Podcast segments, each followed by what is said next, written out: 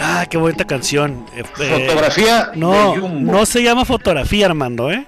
¿Cómo se llama? Siento que Siento que, o sea que la fotografía es otra. la de fotografía es otra. La de O fotografía es el es nombre otra. del disco. Ah, bueno, eh. se llama Siento que. Esa fue la primera canción que yo escuché de Jumbo, la banda de, de Monterrey, que es una, fue una de mis favoritas en su tiempo. ¿eh? Ya andaba yo saliendo de, de la juventud para entrar a la, a la etapa chaburruco.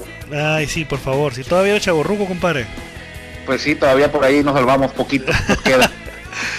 Ok, el viernes y estoy feliz, aunque hace mucho calor, ¿eh? Después de dos días de ausencia por fallas técnicas, la verdad, una, una disculpa a nuestros eh, tres, cuatro, cuatro fans.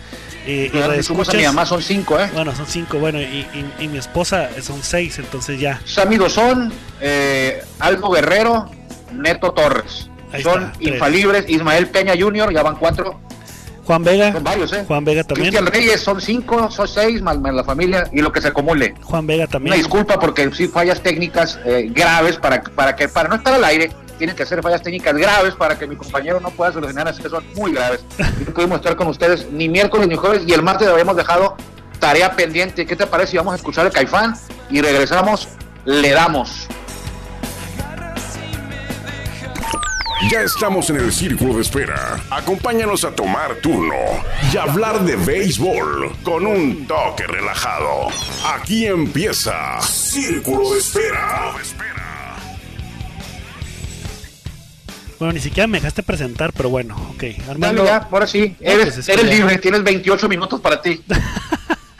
No, pues mejor te los dejo a ti, hombre. De, estar, de que te escuchen a ti a que me escuchen a mí, pues creo que la gente te va a querer escuchar a ti 100%, ¿no?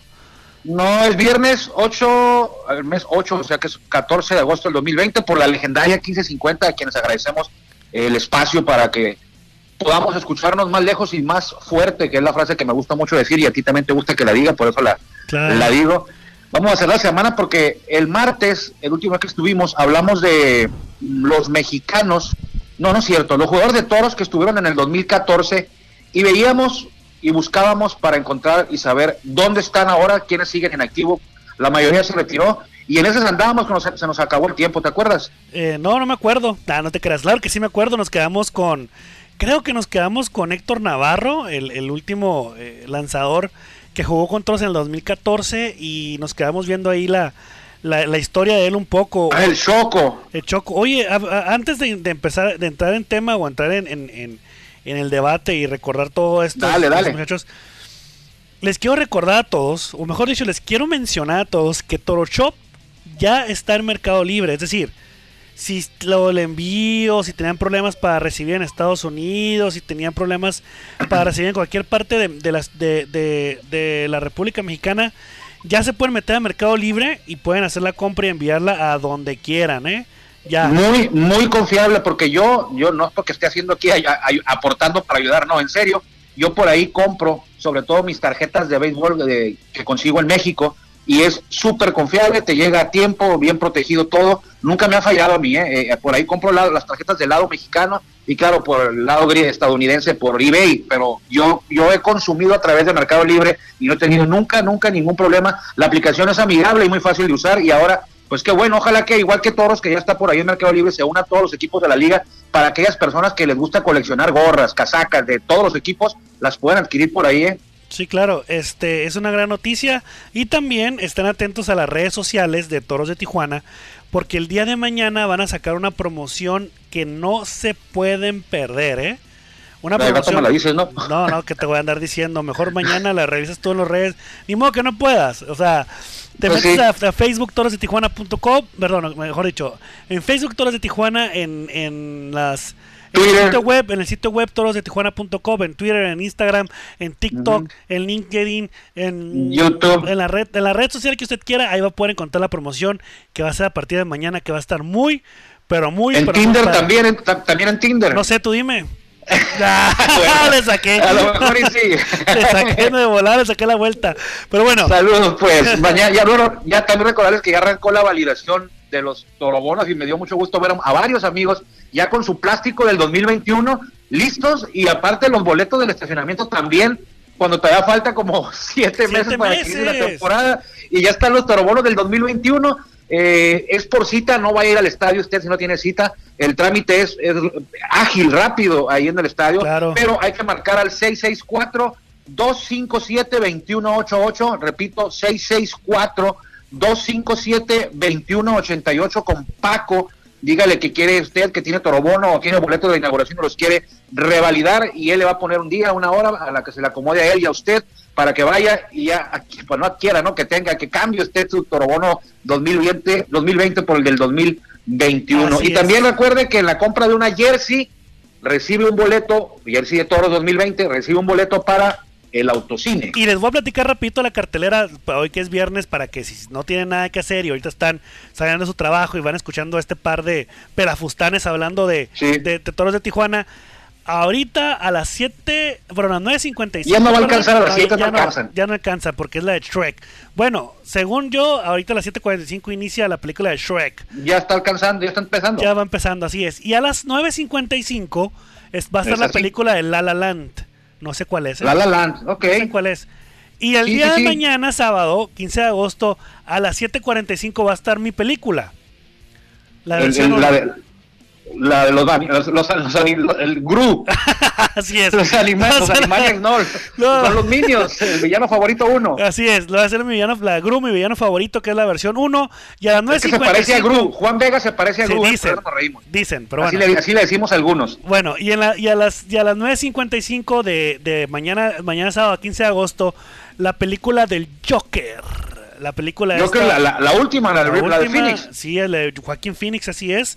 Va a estar a Ah, está muy buena 9.55. esa.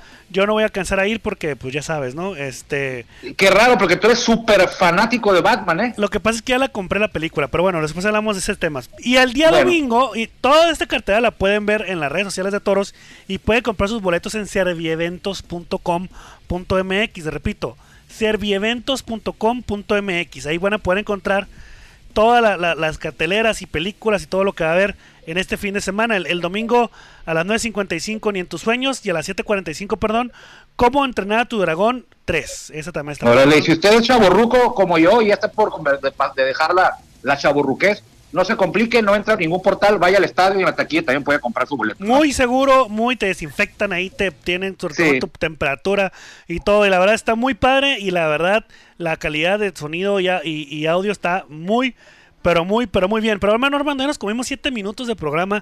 Rapidito entonces, el miércoles que no estuvimos, cumplió años Liu Ford y cumplió años Kyle Lofstein. Ayer que tampoco estuvimos, cumplió años Derek Miramontes. Y hoy, uno de los jugadores favoritos, sobre todo del sexo femenino, nació Alex Liddy en el 88. ¿Quién Sácale es cuentas Alex ahí, Liddy? tiene 32 años. ¿Quién es 32 Alex, años. ¿quién es Alex En Liddy? San Remo, Italia. Ahí estaba, mira. Campeón con los Toros del 2017, campeón con los Tigres de Quintana Roo en 2015, campeón del derby de cuadrangulares cuando andabas allá en Monterrey, ¿te acuerdas? Sí, claro. Ah, pues él fue el, el, el- el campeón del derby de Jorón, entonces muy, muy, aunque jugó un año, ¿eh? jugó un año nada más con Toros, Ajá. pero dejó su huella con un campeonato. Y mañana, precisamente nos quedamos con Roberto Novoa para continuar lo de los Toros de Tijuana del 2014 y mañana cumple años Roberto Novoa. Nació en un lugar muy conocido que se llama Las Matas de Farfán, República Dominicana. Sí, hijo.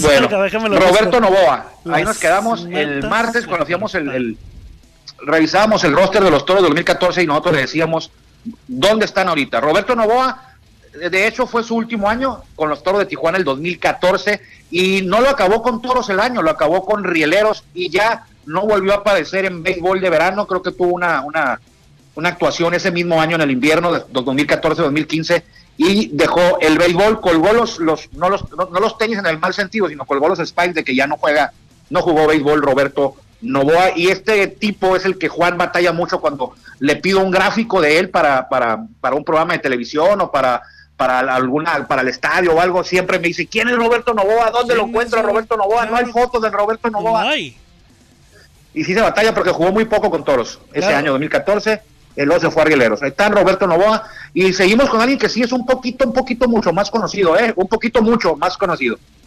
así es. Después de Roberto Novoa, que jugó, bueno, no me dejaste abundar como, como siempre en los detalles. dale dale dale dale dale ¿Quién es Roberto Novoa? Jugó en el 2004 con Detroit, en el 2005-2006 jugó con los Chicago White Sox, no, perdón, con los. Chicago Cubs, no, con los Cubs. Con Con los cachorros, con los cachorros, Perdón, sí. discúlpame.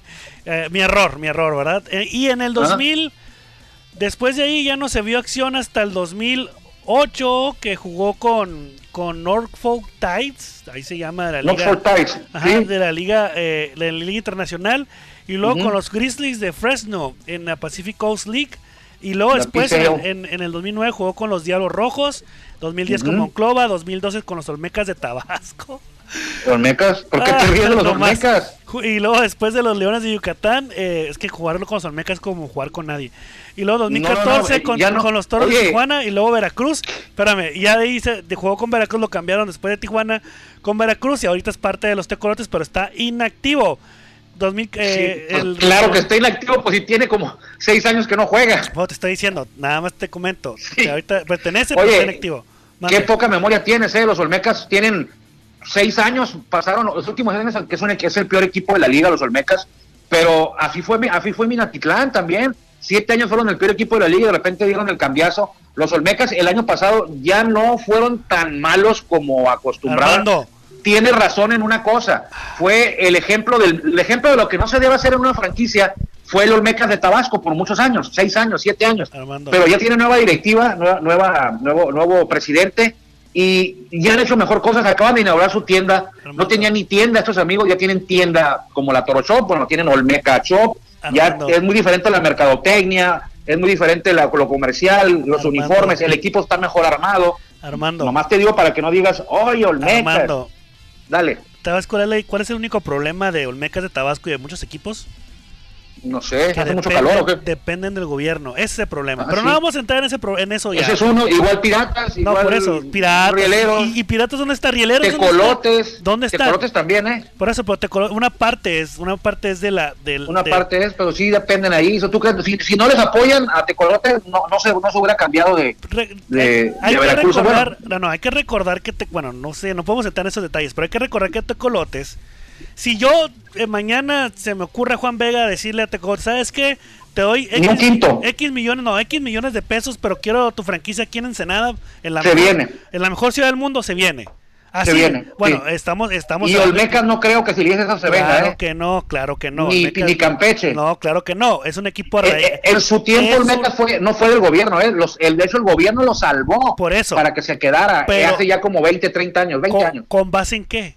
En malos resultados, en Sí, mala en participación. pérdidas económicas, el dueño ya se había cansado de, estar manteniendo el equipo. Pero bueno, vamos al que sigue. Ya te vas, no, ya, te ya se puse- va a acabar el programa. Ya te estoy poniendo salsa, pero bueno, vámonos, porque no nos. Se va a acabar el programa y vamos a quedarnos en las mismas. Vámonos. Ramón Ortiz.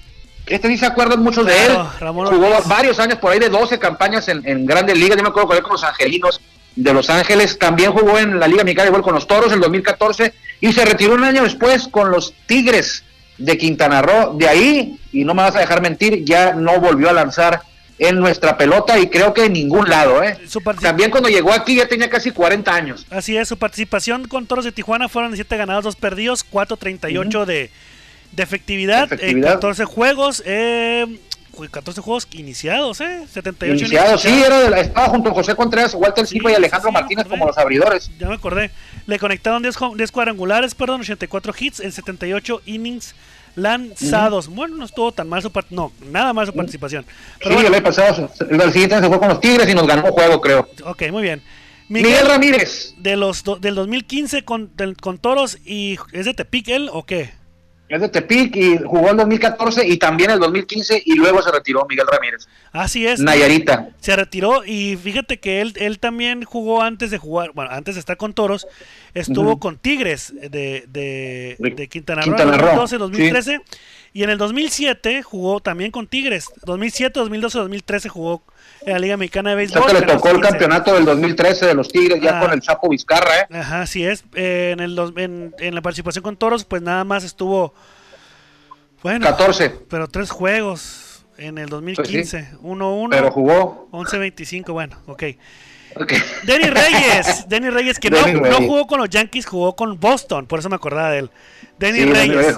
Con los Dodgers empezó su, su carrera, si mal no recuerdo, no, yo estoy casi seguro que empezó ahí con Dodgers. Este tipo anduvo con, con medio mundo, ¿eh? andaba como, como con nueve equipos o once equipos anduvo Denny Reyes. Primero estuvo como abridor con los Dodgers, y luego se volvió también, vamos a decirlo, situacional. Llegó a México y jugó con Toros 2014, jugó con Toros 2015 y ahí terminó Sí. ya su carrera de Denny Reyes, porque yo no recuerdo haberlo visto después de con Toros en algún otro lado. Su, su rol de, de en Toros de Tijuana en 2014 y 2015 era cerrador. Bueno, en 2015 fue como cerrador, Sí, sí, sí. según yo. Pero No, porque que fíjate que estuvo Ramón, Ra- estuvo José Ascanio en el 14, y luego en el 15 se quedó Ramón Ramírez, pero luego lo pidieron los Tigres Ajá. de regreso y luego anduvo salvando por ahí Mario Mendoza Jr. Ajá. y Denny Reyes y al final de la temporada el que se quedó con la chamba esa Fue- fue, Mario Mendoza, pero a veces metían a, A Denny Reyes, Reyes. O sea, sí. de hecho una- en una ocasión Denny Reyes salvó dos juegos el mismo día, ¿eh? Sí, de hecho los únicos dos salvamentos que tiene de tres oportunidades eh, la- las, fue el mismo día, ¿no? De Sí, 2015. el mismo día, así es. En el, Y 2000 ya no se le vio a Denny Reyes después del 2015. en el 2014 salvó seis juegos, 16 oportunidades. eh, Ujú. La mejor marca que tuvo eh, Denis Reyes fue de 4-2 con 2.55 en el 2015 en 40 juegos. Pero bueno, vámonos rapidito, que el que sigue. Miguel Ruiz. No sé quién es, no lo conozco. lanzador que estuvo con todos los 2014, después anduvo, no me acuerdo con quién, pero sí sé que terminó con Zaraperos ¿Ok? su carrera. Muy bien. Walter Silva, Ah, bueno, nos saltamos a ese. Después sigue Jorge Sosa.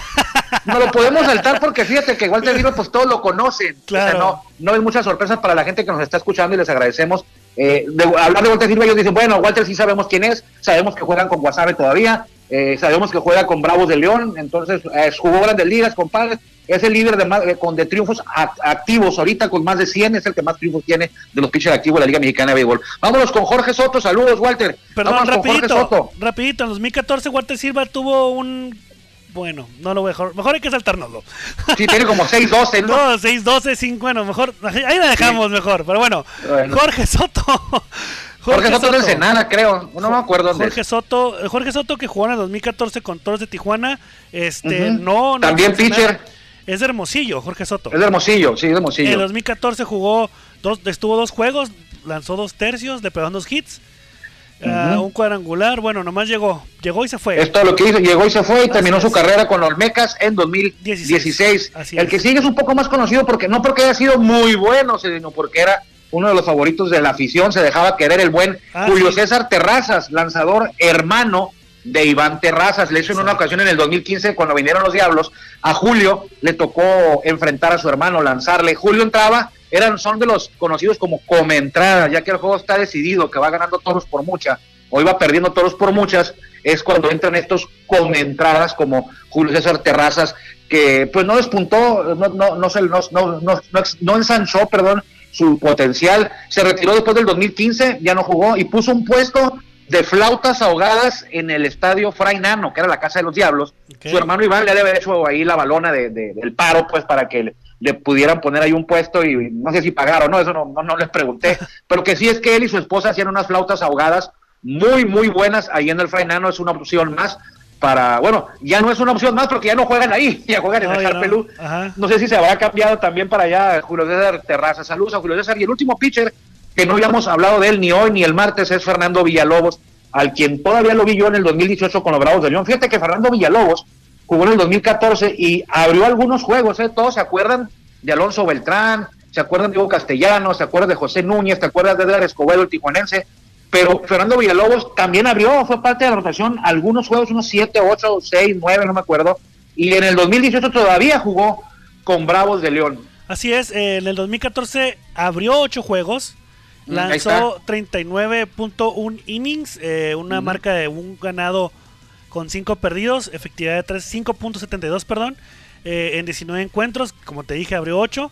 eh, Le conectaron 5 cuadrangulares, 53 hits, bla, bla. Él estuvo en el 2014 una parte, una parte Sí. porque lo cambiaron a, a- pero mejor dicho, estuvo en Tabasco, luego en Tijuana, y luego en 2015 también estuvo en Tijuana, y lo cambiaron a. Puebla, y luego ya después de ahí, ya como dijiste tú, terminó en, en, en Bravos de En León. Bravos de León 2018. Punto 2, gracias. Le abrió un juego a toros en, en el, en el estadio Domingo Santana, es el de Bravos, sí es el Domingo Santana. Le abrió un juego en el 2018 a los toros, eh, creo que los toros ganaron, pero él, él les abrió. A. Vámonos a los catchers, estos sí son más conocidos. El primero de ellos también terminó su carrera con toros, un, un jugador que pues dejó su huella bien marcada en la pelota mexicana, me refiero a Dana Mezcua, eh, que le decían, ¿cómo le decían? El general Amezcua, sí creo que sí, el general Amezcua. El negro de Guaymas es, es Miguel Ojeda, este es el general Amezcua.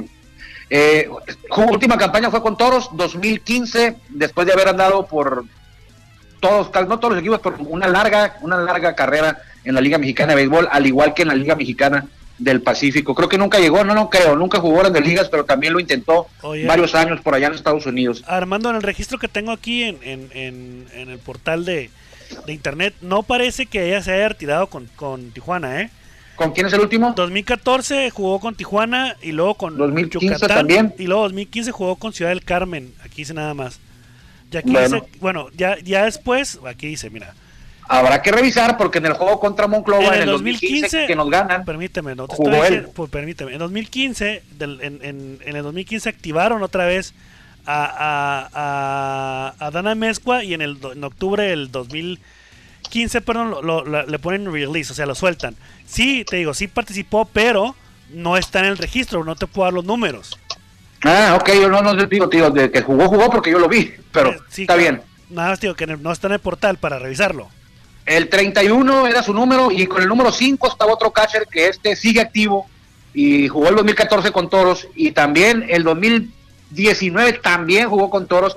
Pertenece a Zaraperos, me refiero a Sergio Burruel, este señor que nació en Arizona y han dado con Olmecas, con varios equipos, han dado el, este receptor que repito, llegó el 2020 a jugar con Tijuana porque se había lastimado Jorge 2019, Carrillo. 2019. 2019, perdón, 2019, 2020, pues no, y ya no estaba por acá, entonces él llegó, estuvo creo que dos semanas, una semana, dos semanas, vio acción como en dos, tres juegos y, se volvió a regresar, luego se regresó a, retornó con los Araperos Saltillo para el resto de la temporada, este Sergio Burruel, que yo me acuerdo de él que protagonizó una, una bronca campal, que todavía se acuerdan todos, de Toros de Tijuana contra Olmecas de Tabasco en el 2015, allá en, el, en Villahermosa, él estaba con Tabasco y se agarraron a, golpes eh, Abel Martínez de Toros, Rafa Díaz de Toros. Se hizo una batalla que duró varios minutos ahí en Olmecas, en, del Estadio Centenario, y el protagonista principal fue Sergio Burruel, que se peleó con jugadores de Toros de Tijuana, pues.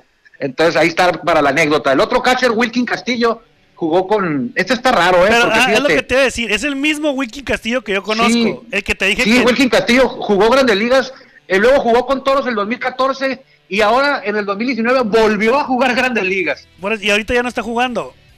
Pues no, con los creo que no, el 2019 jugó con Marlins. Pero está, está raro porque jugó Grandes Ligas y luego varios años no jugó y luego aparece con Toros y dices tú, bueno, pues ya se terminó su carrera en Grandes Ligas. pues no, regresó ahora con Marlins el 2019 y ya tenía 36 años el año pasado y jugó con Marlins, esas cosas que no pasan muy seguido que alguien juega Grandes Ligas varios años y luego ya deja de jugar en la liga y aparece por allá en Dominicana, en Venezuela, en México, en Corea, y pasan varios años y ya te olvidas de él y de repente lo ves en Grandes Ligas y dices, será el mismo, será el hijo, y no, es el mismo, Wilkin Castillo, jugó eh, con los toros. Qué buen manager tenía entonces, ¿eh? Sí. y el último catcher, ah, no, faltan dos, que eran los más regulares, ¿eh? Eran los más regulares, los dos que faltan. Miguel Olivo, Miguel Olivo, que jugó hasta con los Bravos del 2017, sí, Miguel Olivo, los Dodgers, sí sabes quién es. Sí, sé quién es. Fue otra para la trivia, amigo, para cuando usted vaya a la fiesta y anden hablando, haciendo tiros de base. Miguel Olivo fue el primer catcher que tuvo Jorge Campillo cuando debutó en Grandes Ligas. Jorge Campillo debutó con Seattle, cuando subió a la loma para debutar, el catcher era Miguel Olivo. Y años después, los, años después lo contrató Campillo Olivo para los toros. Qué loco. Ahí está. Y el otro es Arturo Rodríguez, que fue. Antes de continuar con Arturo, porque ya nos va a acabar el tiempo y no vamos a cansar con los infielders, lo vamos a tener que dejar para el lunes. Rapidito. A ver, eh, Miguel Olivo jugó en el 2000, vamos a irnos al 2013, jugó con Miami, ¿no? Luego después se fue a, los isótopos de Alburquerque. Con, en ah, Pacific, ese es sucursal, sí. Ajá, en la Pacific Coast Leagues, ¿no? League, perdón. y luego sí, ajá, Y luego jugó con Toros de Tijuana en el 2014. Ajá. Sí, y luego se fue a los Dodgers a jugar. Ajá. ¿Sí? No, no, me acuerdo de eso. Y luego regresó a jugar con Tijuana en el 2015. A ver, te pasa que le está haciendo bolas, ¿eh? No, es que aquí está en, el, portal, por eso te estoy diciendo, a ver, espérame un poquito. No sé qué portal revisas tú. Ah, pues te lo mando por WhatsApp. Ah. No, no, aquí, aquí lo brilla, aquí lo brilla. El de la Liga Mexicana de Béisbol. Sí, yo no, yo abrí el de él, el, el normal, de toda su carrera. Jugó Grandes Ligas hasta el 2014 con los Dodgers, sí. Pero y ya no volvió a jugar Grandes Ligas. Ah, por eso. Pero entonces jugó antes de jugar con Tijuana. Jugó, no, jugó primero con los Dodgers. Y, y lo, lo, dieron de baja a los Dodgers y fue cuando se vino para acá. Ah, ok, porque aquí está. Así jugó ocho, ocho, juegos en el 2014 con los Dodgers, empezó, y acuérdate que Miguel Olivo no llegó al principio, llegó después. Sí, cierto. Cuando llegó Olivo, fue cuando mandaron a Mezcua, tú dijiste que lo has mandado a Tabasco, ¿no? A, Ciudad del Carmen, a Ciudad del Carmen. Sí. Ah, llega, llega a Olivo y a Mezcua lo mandan a Ciudad del Carmen. En junio 26 de 2014 llegó Miguel Olivo, en el 2000, perdón, 2014, perdón. Sí, junio 26 de 2014 y en mayo del 22 del 2014 los, los Dodgers lo... Lo habían dejado por malo. Exactamente. Por malo. No, no, no por malo, pero pues yo creo que ahí tenían a, Mike Piazza, no, Mike Piazza ya no estaba, aquí estaba Paulo Duca, o Russell Martin estaba ya con los Dodgers. Entonces, pura pues, broma, pura broma, pura broma. Ya sé. Y todavía jugó el 2017, eh, 18 con los.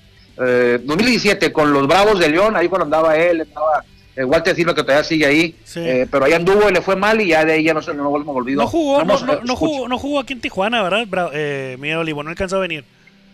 Uh, no, ese año no. Ese, ese año no. alcanzó a venir, ¿verdad? Ya con los Bravos de León ya no, ya no. Ah, ok. El bien. que se convirtió en una estrella y que no estaba planeado eh, cuando hicieron los toros de 2014, pues sí, trajeron un jovencito de nombre Arturo Rodríguez y no estaba planeado que fuera a tener el temporadón que tuvo. De hecho, Arturo Rodríguez ese año no lo ha vuelto a repetir nunca, en ningún lado. Uh -huh.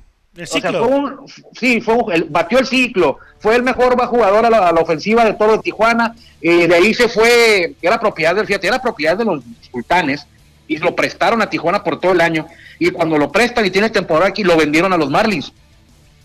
Se va a Estados Unidos, no, no, no, no, no fructifica allá en, la, en las ligas menores, se regresa para acá y ha estado aquejado por lesiones y una baja de juego pues, muy, muy marcada de lo que fue el 2014 y Arturo Rodríguez nunca ha sido, no digo que no lo vaya a volver a hacer, pero nunca ha sido, ni nunca ha estado ni cerca de lo que hizo ese 2014 con Toros, que se convirtió en un ídolo y sigue siendo un, un, ídolo de, de, los primeros ídolos de la afición de Tijuana, el buen Arturo Rodríguez, que tenía el número 34, me acuerdo, el número de Fernando Valenzuela. ¿Está activo? Es parte de los tecolotes de los dos Laredos. Así en es. el 2019, en el 2019. Eh, después del 2014 se fue a los Greens, Greensboro Grasshoppers de la South Atlantic League. Eh, después los, se fue los a Chapulines, Grasshoppers o lo ah, sí, Grasshoppers, sí. Eh, Saltamontes. Los Hammerheads de Júpiter, así le llaman. De la de Florida State League, que eh, ha, eh, ha, avanzada. Y luego, ya después en el 2016, jugó con Monterrey. Como, Monterrey. como, como olvidarlo. Y ya en el 2019 sí. lo cambiaron a Tecolotes de dos Laredos. Este, y ahí anda. Ajá, la, la, como tú dices, la mejor este eh, la mejor temporada que tuvo, bueno, una de las mejores temporadas que tuvo eh, este chavo fue con Toros de Tijuana. Fue esa, ¿no? fue esa, innegable, eh, innegable que a todos sorprendió y pintaba para ser la futura estrella del béisbol mexicano. Eh, una, una, que gracias a esa legión de grandes catchers como Miguel Ojeda, como Jerónimo Gil, Ali Solís, como varios catchers que ha tenido México y Calimán Robles, pero no, no despuntó más, ya había despuntado ahí, pero ya no, no pudo mantener ese, ese nivel, ya sea por lesiones o no sé por qué sería, pero ya no, sigue jugando, es buen jugador, pero no ni cerca de lo que esperaba de él por lo que hizo ese año, ¿eh? Sí, sí, pero Fue bueno. un, un, temporadón. Oye, Armando, pues Antes ya... del programa platicabas conmigo por las redes porque subía a mi Twitter una foto de Whitey Herzog Ah, y sí. me decías, ¿y ese tipo quién es? Claro que sí. Y ya revisaste, ¿verdad? No, no he revisado. Yo sigo con la, con la percepción de que. ¿Quién es Whitey Herzog? Witter... Whitey Herzog es uno de los mejores manejadores de béisbol en la historia de grandes ligas, está en el Salón de la Fama, eh, dirigió a San Luis, no era muy querido por mí en mi niñez, eh, adolescencia, porque dirigía a los Cardenales cuando Cardenales y Dodgers se enfrascaban en grandes batallas y creo que por, por un margen ligero, pero margen al fin, eh, siempre ganaban los Cardenales, a veces los Dodgers, pero por lo regular los Cardenales con aquel equipo de Vince Coleman, Willie McGee, John Tudor, Tommy Hare, eh, varios que andaban, Andy Slyke creo que también estaba ahí, Tito Landrum, entonces este Mike Heath también de catcher, eh, está en el Salón de la Fama Whitey Herzog y Juan me preguntaba porque yo estoy empezando a leer un libro de Whitey Herzog y, y comento que empezó bien el libro porque en el cuarto párrafo del libro este señor que escribió el libro en el 88 menciona a Navojoa, Sonora, Navojoa, México. Y dije, bueno, ¿qué onda con Whitey Herzog? Y, y ya después le sigue leyendo y en otros capítulos más adelante habla de cuando jugó eh, Whitey, eh, Whitey Herzog con, con los mayos de Navojoa, imagino yo, porque eran los años 50, 48, entonces me imagino que ya estaban los mayos en aquellos años y dice que lo único que había para tomar en Navojoa era Nescafé Orange Crush, que es un refresco, Ajá. y cerveza. Nada más. Nada más. Pero ese es Whitey Herzog, uno de los manejadores. Cuando te pregunten manejadores históricos, pues sí, yo Torre, también Torre, decir a claro, ¿qué- La qué los pasó? ahorita. Pero los de las épocas así de 70s, 80s, mm, todavía principios de 90, bueno, 70s, 80s, era, hay que mencionar siempre a Whitey Herzog, eh, que dirigió a, Cardenal- a Cardenales de San Luis y también antes a los Royals. ¿eh? Entonces, él es Whitey Herzog, el libro que estoy empezando a leer y está muy interesante lo que llevo apenas. eh, Ok, nada más te voy a hacer una pregunta, ya para Sí. terminar. ¿Tom la Sorda o Joe Torre? Punto. ¿Tom la Sorda, Tom La Sorda. o Joe Torre? Se está Pues es que es, es, es difícil, Diez es difícil segundos. porque...